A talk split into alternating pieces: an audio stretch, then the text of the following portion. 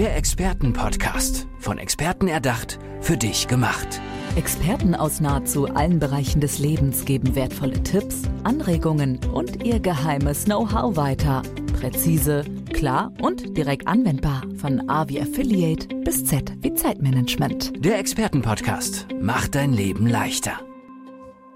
Mach dein Leben leichter, das ist unser Motto jetzt auch in der nächsten Folge hier beim Expertenpodcast. Und ich habe mir gegenüber sitzen den Paul Weißhaar. Lieber Paul, schön, dass du da bist. Ja, danke, vielen Dank für die Einladung. Ich ähm, habe hier direkt mir gegenüber stehen, äh, beziehungsweise, ja doch, es steht dein neues Buch. Und ich möchte heute unter anderem in dieser Folge natürlich auch über dein neues Buch sprechen. Ich möchte natürlich auch darüber sprechen, was du so als Experte machst. Und äh, unsere Hörer können sich schon mal darauf freuen. Es ist ja es kommt aus der Tierwelt so ein bisschen alles, ne? Zumindest die Vergleiche, die Metaphern, die du ziehst. Und da bin ich sehr gespannt. Aus dem Zoo, aus dem Bürozoo. Aus dem Bürozoo. Ich sehe schon das Chamäleon, es guckt mich an. Ich bin gerade die ganze Zeit überlegen, ich stehe total auf dem Schlauch. Ist das Chamäleon ist doch das, was die Farbe anpassen kann, oder? Ganz genau. Ja.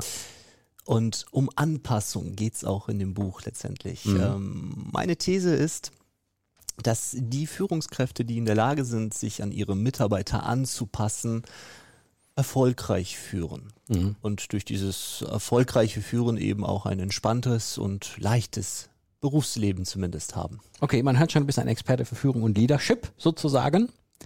Bist du, hast du da einen Fokus? Also hast du da eine, ich meine, es gibt natürlich einige, die sich darauf diesen äh, Bereich spezialisiert haben. Warst du etwas, wo du sagst, das versuche ich schon so alleine zu machen oder das ist mein Fokus, da bin ich schon besonders?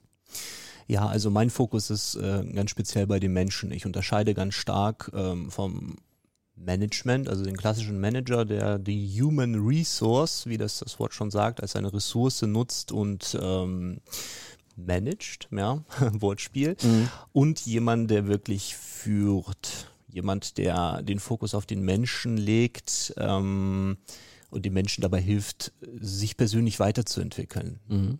Ähm, als Führungskraft, Führungspersönlichkeit ähm, finde ich es eines der wichtigsten Dinge, ähm, seinen Mitarbeiter zu empowern, ihm quasi nicht die Lösung zu präsentieren, die für mich als Führungskraft richtig ist, sondern ihm dabei zu helfen, seine eigene Lösung zu finden, die mhm. Problemlösungskompetenz in ihm sozusagen ähm, ja erstmal überhaupt zu entfachen und dann ihm dabei zu helfen, das zu verfeinern. Bist du selbst in der Situation schon mal gewesen oder warum hast du das für dich zum Thema gemacht?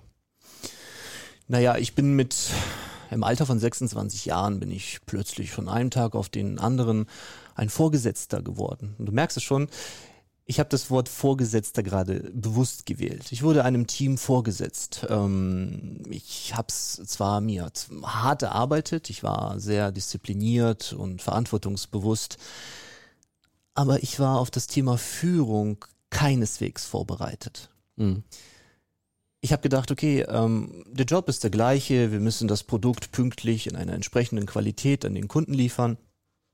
Die paar Leute, die dann ihren Job auch machen und ich sie ein bisschen manage, das werde ich schon hinkriegen.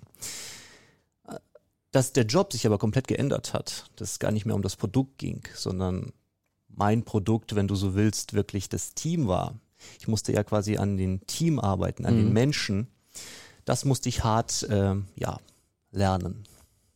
Und da musstest du dich dementsprechend anpassen, ist ja klar. Und da sind wir dann wieder bei deinem Buch, bei dem Cham Cham Chamäleon. Ganz, du, ja? Ganz genau. Und ähm, anpassen, ich habe da, der Untertitel heißt ja angepasst führen, authentisch bleiben. Mhm. Und da stellt sich vielleicht der eine oder andere gleich die Frage, hä, wie geht das denn? Erstmal, warum muss ich mich als Führungskraft überhaupt anpassen? Mhm. Und wie soll ich dann noch authentisch bleiben, wenn ich, äh, keine Ahnung, ich habe jetzt 20 Mitarbeiter und ich soll mich an 20 Mitarbeiter anpassen? Äh, wo bleibt meine Authentizität? Ich meine, wer möchte schon eine Führungskraft haben, die wie ein Fähnchen im Wind sich jeder Meinung anpasst? Das äh, funktioniert irgendwie nicht. Und deswegen habe ich mich ähm, für das Chamäleon entschieden. Mhm.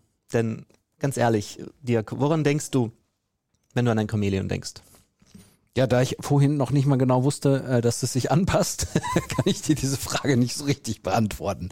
Ich kenne mich in der Tierwelt nicht so aus. Aber du wirst mir jetzt sagen, schätze ich. Naja, ähm, das Chamäleon ist ja dafür bekannt, dass es die Farbe wechseln kann. Mhm. Und äh, die meisten, ich übrigens auch am Anfang, äh, denken, dass das Chamäleon sich an seine Umgebung anpasst. Das ist aber ein Mythos, denn wenn du ein Chamäleon auf ein Schachbrett packen würdest, wird sich das ja nicht schwarz-weiß kariert färben.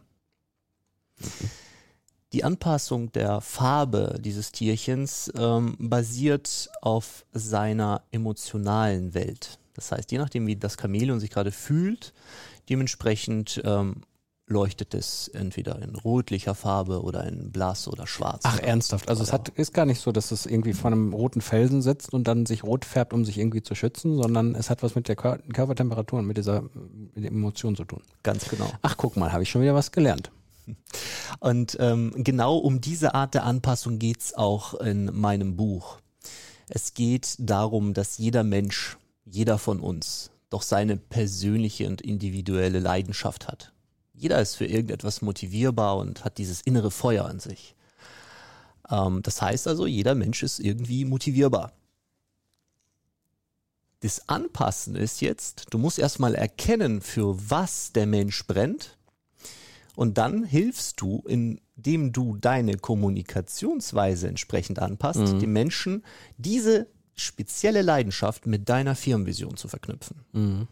Und wie das geht, kann ich an einem Beispiel erklären. Zum Beispiel bist du, ähm, nehmen wir mal das Motivationsmotiv äh, ähm, äh, Wissen. Mhm.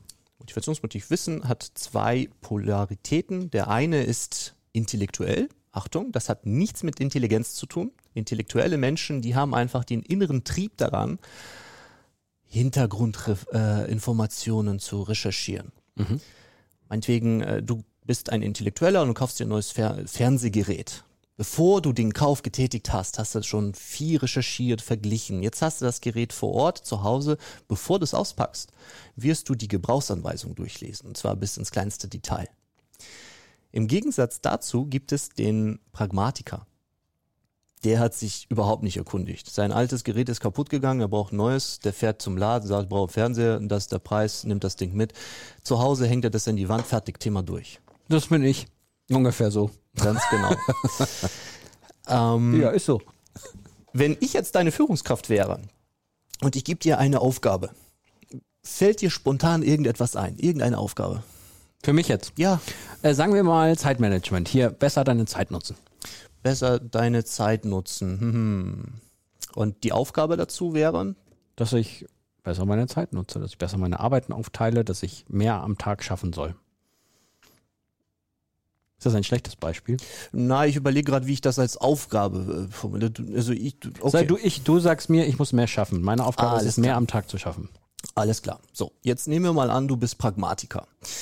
Und ich gehe mit dem Ansatz heran, ähm, dass ich selber äh, intellektuell bin. Das heißt, ich möchte dir erklären und so weiter. Und, lieber Dirk, ähm, du hast doch bestimmt ein Problem mit äh, Zeitmanagement. Und di- dieses Problem, das basiert ja darauf, ähm, dass wir ja so viel zu tun haben, viele unterschiedlichen Dinge. Und wenn ich mir deinen Schreibtisch hier gerade anschaue, ist da so viel Unordnung drin. Ich würde gerne dir erklären, warum ein ähm, äh, besseres, durchgetaktetes Zeitmanagement für dich mehr Erfolg bringt. Du bist schon raus, oder? Du hörst mir gar nicht mehr zu Ja, tatsächlich. Viel zu viel ausgeschweißt, viel zu viel Information. Du willst eigentlich von mir nur drei Punkte hören, die dir klappt, ja. von heute auf morgen äh, dir besseres Zeitmanagement. Ich sage, hey, pass auf, Tisch unaufgeräumt, du willst mehr, äh, ähm, äh, du willst effizienter sein, weil du früher Feierabend machen möchtest. Hey, ich habe hier ein Lean-Konzept, wie du deinen Tisch aufräumst, damit du äh, nächsten Freitag schon um Nachmittag, äh, Vormittag schon nach Hause gehen kannst. Ist das auch so ein Ding, wenn man zum Beispiel sagen würde, hier mach mal als allererstes morgens deine E-Mails, mach Prioritäten, mach die wichtigsten Sachen zuerst und so. Sind das auch solche Sachen eher pragmatisch dann, wo ich, wo ich dann was machen kann? Jetzt wenn wir bei diesem Zeitmanagement-Ding bleiben. Genau, es wären ganz klare, gezielte, punktuelle Sachen. So, Ja. Wärst du jetzt wiederum der Intellektuelle, dann bräuchtest du viel Hintergrundinformation. Ich fühle mich auch ein kleines bisschen, ich bin nicht nur Pragmatiker, aber bei der Fernsehnummer bin ich Pragmatiker, aber sonst fühle ich mich auch ein bisschen intellektuell. Ich weiß, dass das nichts mit Intelligenz zu tun hat, aber Und das finde ich genial, dass du das sagst, denn ähm, du bist nicht entweder oder. also man ist immer sowieso Du hast beides. immer ein bisschen etwas vom beiden. So, und da das ganze Thema, und das hast du gemerkt, das ist schon sehr komplex. Und wer hat denn schon Bock, ähm, sich mit komplexen Motivationspsychologien auseinanderzusetzen. Und vor allem, wer hat die Zeit dafür? Führungskräfte? Ganz sicher nicht. Mhm. Deswegen habe ich das in meinem Buch ganz einfach beschrieben. Ich habe mich als Führungskraft, als ich den Laden noch nicht in den Griff hatte, sehr oft als Zoodirektor gefühlt. Ja, du bist in einem Meeting und anstatt über das äh, eigentliche Problem zu sprechen, schlagen sich die Mitarbeiter mit Bullshit-Bingo die Köpfe ein. Und in dem Fall frage ich mich, bin ich jetzt Chef oder Zoodirektor? Der Gedanke Zoodirektor hat mir sehr gut gefallen, also habe ich dann angeschaut, was für Charaktere habe ich denn eigentlich im Team? Und ich habe fünf identifiziert. Es gibt den Löwen, das ist jemand, der sehr selbstbewusst, mit jeder Zelle seines Körpers strahlte aus, ey, ich habe hier alles im Griff, ich habe das Sagen. Er sieht auch übrigens immer sehr gestylt aus, hat die schönsten Markenklamotten. Ja, ja, Dirk, ich. Ich habe so einen Strubbellook heute. so ein neues Gel. Genau. Dann, dann gibt es im Gegensatz zum Löwen gibt es den Elefanten. Ja, wenn wir das Bild Elefant, oh, großes Tier müsste eigentlich den meisten Raum einnehmen, macht es aber nicht. Hält sich bewusst klein wie eine Maus, weil er möchte nicht auffallen. Er weiß, wer auffällt, fängt sich womöglich eine Aktion ein. Mhm, okay. Eine Aktion, vielleicht etwas Neues, Change Management. Mag er nicht, will er nicht. Dann gibt es den Kranich. Das ist ein schräger Vogel und dem entgeht absolut rein gar nichts.